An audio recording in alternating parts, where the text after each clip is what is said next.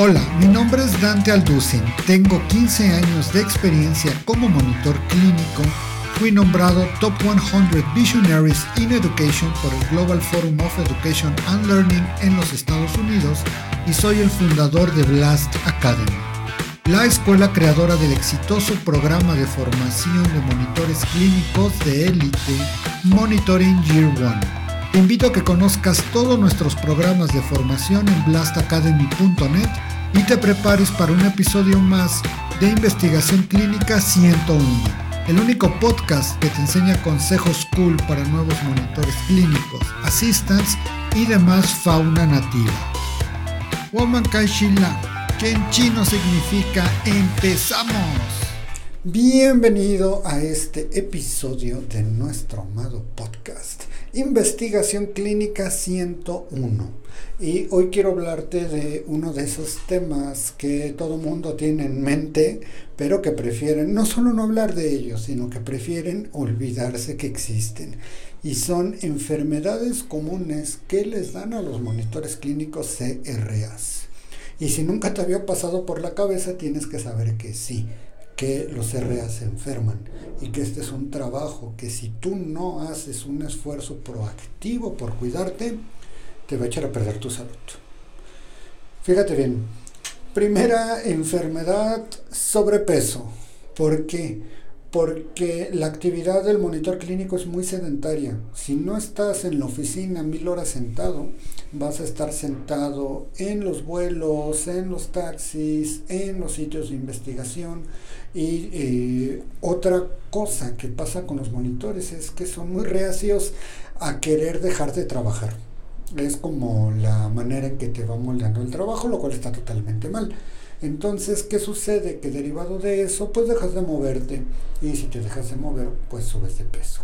Otra cosa que tienes en contra es que tienes una cuenta de gastos. Entonces, tiendes a irte a los lugares pues donde se cocina mejor, pero también no son los más sanos. Entonces, no te mueves, eres sedentario y vas a comer a lugares donde no hay comida sana o mal comes porque, como te digo, los RA se matan trabajando.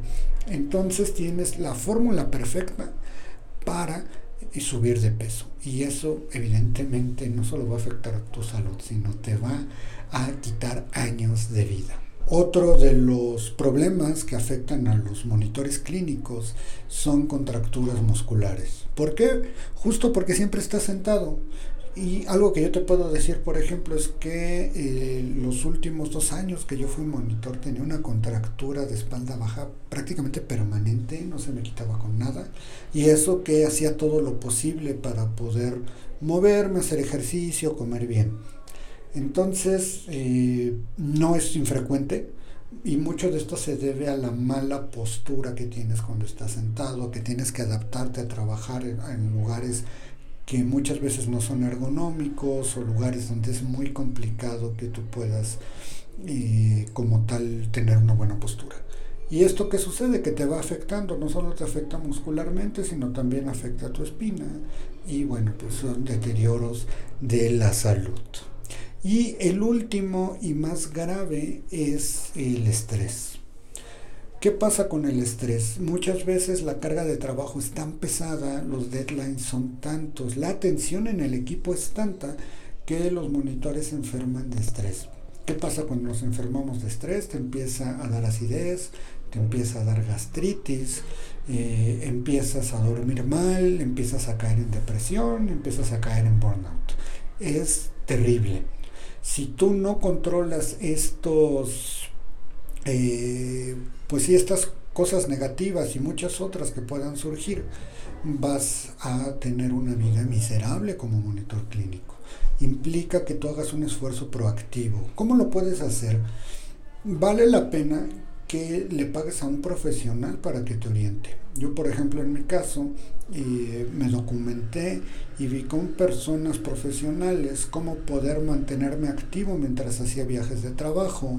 Proactivamente iba a los gimnasios del hotel, salía a correr, eh, me mantenía activo, cada cierto tiempo tenía que pararme para poder dar, eh, poder moverme en los sitios, salía a comer a mis horas y acotaba también de trabajo en los sitios de investigación. Esto no es fácil si todo el mundo te está bombardeando de, de, comunicaciones, de cosas que quieren pedirte, pero si tú no aprendes primero a ser ordenado y después a poner límites laborales para seguir siendo productivo, pues van a acabar contigo y con tu salud.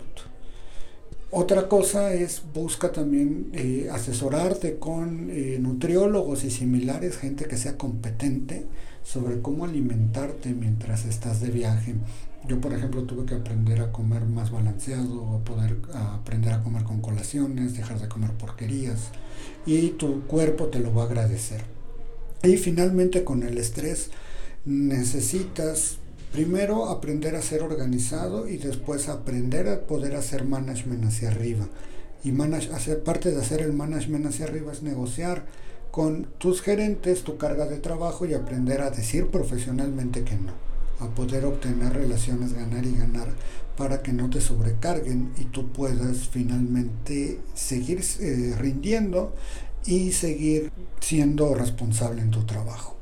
Esto es muy difícil de lograr. La gran mayoría de los monitores que conozco, este mismo sistema los acaba aplastando, los acaban corriendo o ellos acaban siendo perfectamente infelices. Se puede ser muy feliz siendo monitor, te lo digo por experiencia, pero tienes que tomar las riendas de tu vida y es algo que lo que mucha gente no le gusta. No solo es ponerte en una rueda de hámster a hacer un trabajo sin control, sino es trabajar con inteligencia y eso implica que tengas una estrategia para mantenerte saludable. Porque si tú te enfermas y te hospitalizan que es algo que ha pasado. Yo conozco mucha gente que la han hospitalizado por sobrecarga de trabajo, pues simplemente te van a quitar y van a contratar a otro y quien se va a ir con todo ese desgaste eres tú. Así que tómalo en cuenta, se puede tener una vida bastante buena, pero sí tienes que tener inteligencia y valor para hacerlo. Nos vemos en el siguiente episodio.